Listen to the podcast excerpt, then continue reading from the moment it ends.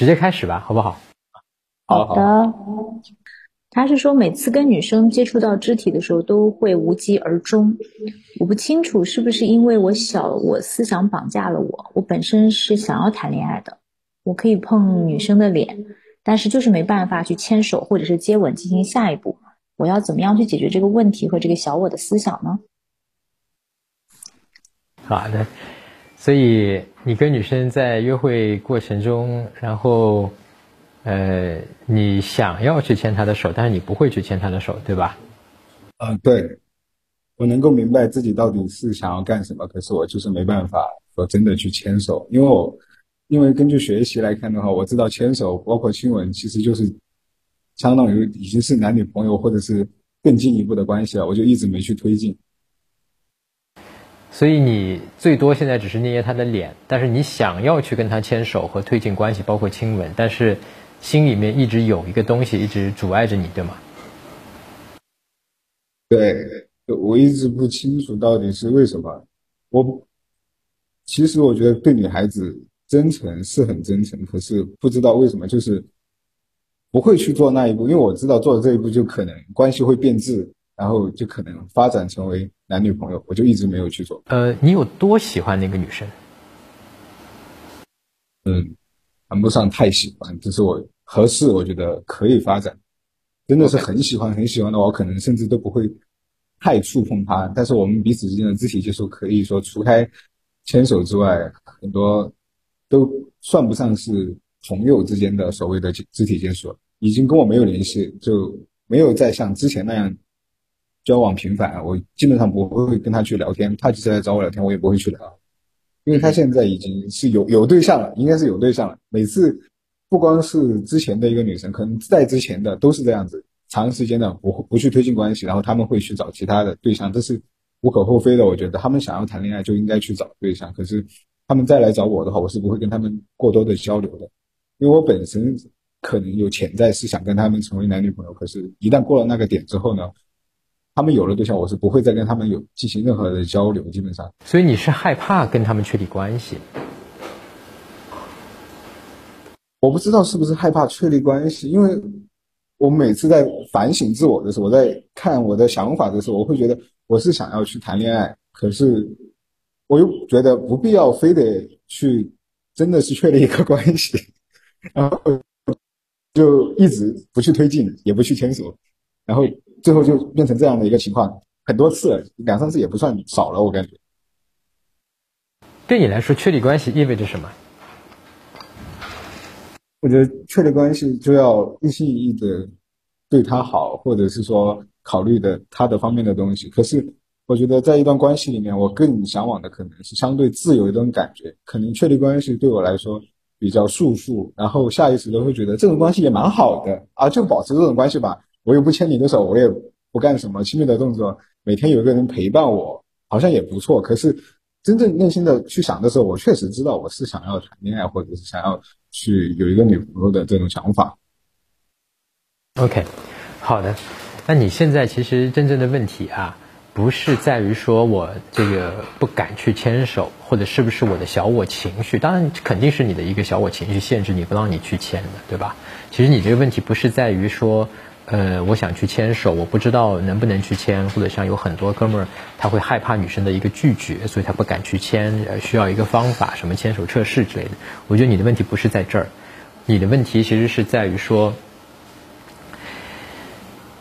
你现在想要的，或者说从目前你碰到的这几个女生当中，你想要的是她们给你的这种关心关怀，或者说是一个关注，对吧？就像嗯。如果能够他们给到我这种爱的感觉，其实挺好的。但是呢，我现在没有准备好说，我要能够像你刚才讲的，一心一意的跟你去履行一个作为一个男朋友要做的一个事情。呃，这件事情呢，我们掰开来去讲，就是说，其实关于男朋友或者说确立关系之后，到底要面临哪些责任？其实这个事情它并不是一个死的固定的一个事情，对吧？每一个女生对一个男朋友的一个期望值是不一样的。我不知道你在跟你刚刚说过你谈过或者说几个接触过几个女生都是一样的一个方式，我不知道你跟她之间有没有聊过，就是她如果对于说我跟你是谈恋爱了，我们确定男女朋友关系，她对于男朋友的一个期望是什么？没有，基本上都没聊过这个方面，但是会聊过他们曾经谈过或者没谈过。我接触的女生来，可能在我看来是算比较少的。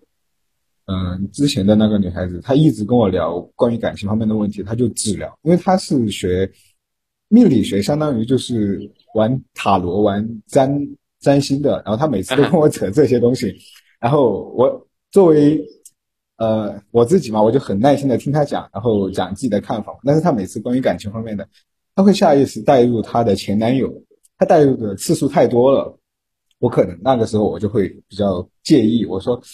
但是我们又不是男女朋友关系，我会想，为什么他会想他的前男友？然后关于他的感情讲跟我讲这方面的时候，我会慢慢的去引导他关于讲这些方面他怎么看。可是我觉得没有意义的点就是在于，我可能并不是真的是想听他讲这些，我觉得不想听。所以说，我就是我就后来就慢慢的、慢慢的不再说跟他聊这方面的事情，也不太聊他感情上面的事情。因为我觉得扯这个，他每次跟我讲就开始讲他前男友，我觉得他没有放下。包括跟之前的女生交往的时候呢，也会跟他们聊到关于感情的话题。因为来之前的女生她是没谈过恋爱的，一旦聊到这个话题，她就没有任何的话，他就不说话，就就很尴尬。我就不太聊这方面的问题。所以那次是你主动跟那个女生去开启那个话题的？对，我会我会聊。你是怎么聊的？你是怎么开启的？就是因为那个女生她平时很爱玩嘛，她经常出去约会，出去 dating 嘛。但是我就说，哎，出去 dating 怎么约会？对，我就说，哎，那你怎么不干脆找一个男朋友或者怎么样？你你怎么看这些？她其实单纯的就是跟我讲，她需要陪伴或者怎么怎么样。我觉得，呃，很好，OK 啊，这是个人的选择。然后我就。慢慢的了解到他是希望一个怎么样的男生或者怎么样，因为他之前的那个女生就是特别信，呃占星，他就一直说啊我将来好多好多岁之后呢我才会遇到那个，现在根本没关系。他跟我讲这些东西，我就呃听听，真正情绪上给我的反馈，我感觉蛮少的，我不知道该怎么去理解他他的这个感受。OK，所以你喜欢他。嗯，对，肯定的。也就是说，如果他愿意跟你做男女朋友，你是非常说，我答应他。嗯，肯定。但是他讲的那些东西，你并不感兴趣。对我只是在单纯接受他的情绪或者他的当时的一个状态罢了。在我的觉知心看来的话，OK。呃，之前你问的那个问题，关于牵手的，是跟这个两个女生是相关的吗？是不相关的，对吧？是另外一个女生牵手的。就是这两个女生，就呃，就是就是你可以去跟她摸摸脸，就是他们两个，对，但是你不敢去牵手。对，我会不去做牵手，甚至在大街上搂着她走也没有关系，就是没牵手。OK，所以你本能上的感觉说这两个女生喜欢你吗？不会这么想。我一直都很抵触，说，哎，这个女孩子喜欢我，或者我不会像朝这方面去想。嗯，哥们儿啊，千万不要有这个抵触的想法，因为就是作为一个女生来讲呢，我是知道的。在这一位提醒一句，其他在看直播的哥们儿啊，就是越优秀的女生，她是越容易被你吸引的。就像你说的那两个女生，我从一个女生的角度来看呢，其实你已经成功的吸引到她们了，就差临门一脚了。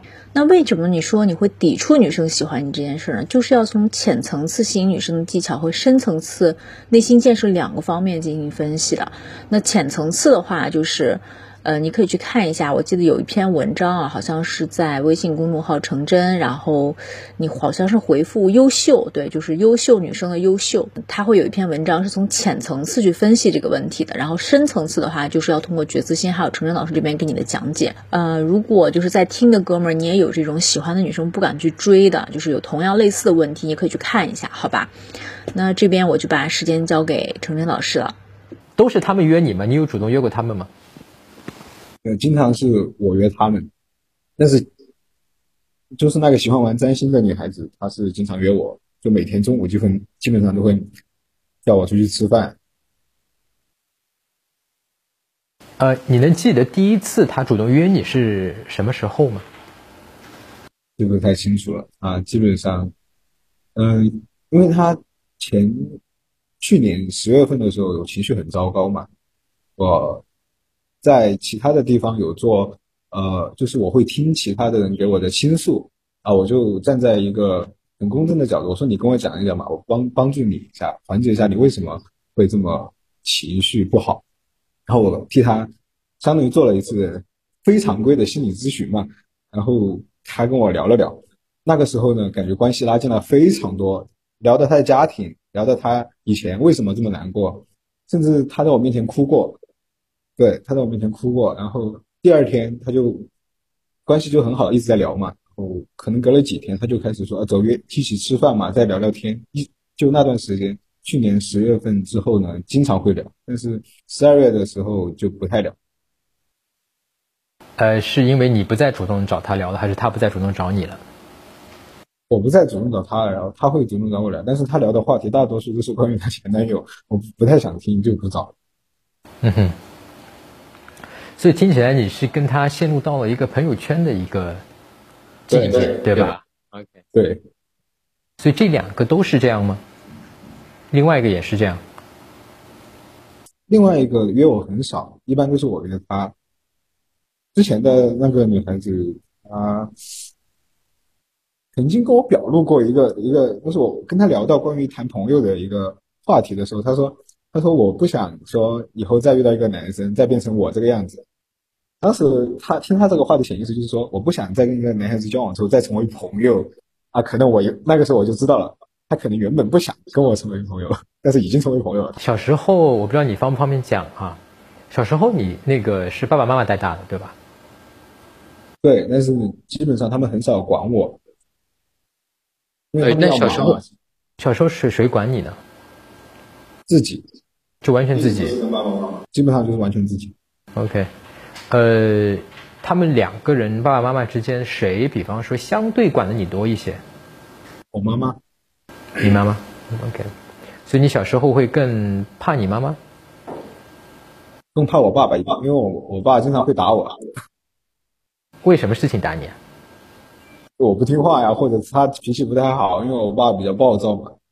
他有的时候心情不太好，就 在家里面会骂人。所以你当时看到。他的时候是有点害怕的。之前小的时候会，但是现在不太会了，因为我理解每个人都有自己的脾气，所以说他每次生气的时候，我就看他生气就好了，我不太会有情绪上的波动。好，妈妈呢？妈妈她很少会脾气不好，她只会有意无意的把她。我妈算是一个小女人。就他经常会向我讲他们工作多累，或者是希望我去帮帮忙，希望你去帮帮忙。对我家里是开店的，哼哼，一个小面馆嘛，然后他经常会希望我去帮帮忙。当时你几岁啊？我从小学六岁的时候就开始在家里面，只要放假我就会去店里帮忙。现在还是在开店，只要放假我就去。然后妈妈让你帮忙的，她好像听你刚才描述，她并不是一个非常强势的方式，说你必须要帮忙，对吧？她是一个什么样的？比较好像听起来是一个温柔的方式，你能再跟我讲一下吗？她是怎么温柔的让你帮忙？讲，她说，嗯，哎，你看我们郑田这么辛苦，然后每次你放假了都不来帮帮家里面的忙，那这样的话爸爸妈妈会很累，毕竟也是在。挣钱供你读书怎么之类的啊？当时我其实我知道，哎，对，这是这算是呃呃怎么说？我个人理解，我觉得这算是道德绑架。我后面自己给他理解，但是现在想，其实也是的。如果不去帮忙的话，他们也会累，自己能去分担一点就分担一点。但是我爸的话就直接说：“你快点来帮忙。”的那种，比较直接。OK，呃。那我就直接说了，这个你有没有发现哈？就是你在跟这几个女生的互动过程中啊，其实，嗯，成了他们倾吐自己这种情绪或者说情感一些，呃，不能说是发泄吧，但是你在一直在安慰他们，对吧？你在倾听他们，你也是因为这些东西成为跟他们成为了朋友，或者说他们会主动的来约你其中的一两个，对吧？包括去看电影或者是怎么样，他们就会，你发现就是你跟他们之间的这个关系互动的这个模式。有没有像跟你妈妈之间的这个模式？有点，对我也会经常。你真你真看到了吗？刚才想的对吧？对，也会经常听我妈妈讲她的一些东西，然后站在我的，因为我打辩论的时候呢，我经常会对自己有一个批判性的思维去想，为什么他会这么讲，然后我要怎么说我的观点，然后让他能够合理的接受。嗯，每次这么想的时候。我的思维就变成这种定式的了，就是听对方的话，然后想他为什么会这么讲，然后给出一个自我自己的一个观点，而不是站在他的对立面去这样讲。OK，好，我们刚才其实，在一开始的时候，呃，其实我们讲的说你啊，对于这个亲密的关系的下一步推进，其实对于这一块，你内心里面是有一个害怕。或者说是有一个不确定性的，是不敢去推进的。那么恰恰也是因为这个不确定，能听见的吗？刚才能听见的，我看你手动了一下那个耳机啊。呃，因为可能有点稍微卡顿，但是可以去听。OK，如果有卡顿，你提醒我，好吧？就是我们刚才讲到，其实你那个关于牵手的这个问题，它只是一个表象，也就是它其实背后的一个东西是说，我们心里面是害怕。不敢跟这个女生去做更亲密的一个关系的推进，啊，这个更亲密的一个关系的推进，其实你不是就像我一开始讲的，不是有些哥们儿那样的，我我纯粹的害怕他表面的拒绝我，好像我的价值跟他绑定，你不是这个，那个状态是比较普遍的，但你恰恰不是这个状态，而你当下的那个状态，就是在潜意识里面，你不太清楚。我一旦推进了关系，我跟你在亲密关系里面绑定，你成为我的女朋友，你成为我的那一个 lover 之后，我要付出什么代价？因为你曾经跟你的亲密的关系里面，上一段的亲密关系，或者说我们人生第一个亲密关系里面，往往就是第一个养育你的女人，往往就是妈妈，对吧？你跟她的这个互动模式里面，其实是一个。就有类似的这样的一个付出，就是你看我跟你的关系很亲密，我也知道你很爱我，我也很爱你，我们两个相依为命，对吧？每个人都是儿子跟妈妈都是这样的关系，但是就是因为我们有这样的一个亲密关系在，然后我就必须去因为你的情绪，呃，我就必须去做我自己不情愿做的事情。一个六岁的孩子就要去看店，就要去打杂，就要去帮忙。我们先。不论这个是不是个道德绑架，这个无所谓，对吧？这个其实作为一个孩子帮忙家里店，其实从你刚刚讲的，从道理上面，我们无可厚非，自己家里的店，对吧？没有什么问题。但是我们先抛开这些事情，我们纯粹从一个内心的感受上来讲，就是对于你那个 六岁的孩子来讲，哦，这是我一个很亲密的一个女人，我的妈妈，对吧？她很爱我，能感受得到，她养育了我，我也要听她的。然后，呃，她也很温柔，她也不是那些直接的棍棒。就是这种亲密的关系那个纽带，所以呢，她跟我说：“哎呀，她也需要我去做这个事情。”那么我这个事情心里是不想做的，但是因为我跟她有这样一个亲密关系，我就要去付出这个代价了，我就要去做，我就要牺牲。呃，当年比方说孩子们都其他同学们都去玩什么游戏机或者怎么样，我就得见店里面打，对吧？人家交朋友都有困难等等，那么我就要付出这个代价，而这个代价是我之前。我不想付出的，但是因为有这样的亲密关系，我就必须去付出，而这个对你来说就是一个非常恐惧的事情，因为你现在不知道，我一旦在潜意识里面跟这个女生，我一旦进入了这个亲密关系，我到底要为他去付出哪些我其实是不愿意付出的东西？其实你刚才已经讲到了，有很多你是不愿意付出的，对吧？而你觉得这个事情就是在亲密关系里面。一旦进入，你自然而然的就会有一个责任感和责任心起来，所以从这点上来讲，你其实是有一个非常强的责任感的一个人，啊，但是这个责任感在某种程度上是限制你了，或者说是扎住你了，对吧？当然，我的意思不是说你把这个责任感去掉啊，男人就是要责任感，这没有问题。但你这个责任感是从小就是这么来的，对吧？它某种程度上它限制着你说我就不能进入到一个亲密关系了，因为对于我来说，亲密关系一进去，这个女人的情绪和情感。我就是要去满足她的，我有义务要去满足她的，而这个满足到什么程度，没有人给我一个准信啊。如果你有谁给我一个单子，说，哎，呃，你做我男朋友，我做你女朋友，其实你要满足我的就是一二三四五六七，对吧？十个，然后你一看，哎，这十个我能满足的，没有问题的，那咱们就，你到那个时候你就自然的，他都主动约你出去了，对吧？你的手自然就牵上去了，你自然可能，因为我们作为男人肯定本身有欲望，对吧？哦，她好漂亮。在河边，对吧？现在又是春天，哦，你可能就对吧，就就亲上去，等等等等，这是一个自发的事情。而现在你这些东西是你自己内心里面把它压住的，是限制住的。而限制住的这个原因，不是因为你害怕他拒绝，啊，这个比例我相信我在你身上看到是微乎其微，很少。你真正的一个东西是潜意识里面说，我一旦做了这个事情，我后面的这个代价我不知道我要付什么，我付不起。也正是这个原因，导致什么呢？为什么你会跟这几些女生啊，都是进入到同样的一个朋友圈，对吧？呃，变成男闺蜜了，我就直接讲了。那么为什么呢？就是一个什么原因啊？是这些女生觉得你不错，就是用我那个话来讲，就是社交价值、社交地位，你甚至比他们高，或者是他们是对等的，就他们觉得你这人不错的，也就是说你这个人从一开始就是能够做我男朋友的。但是你自己有这样一个限制，收住了。对吧？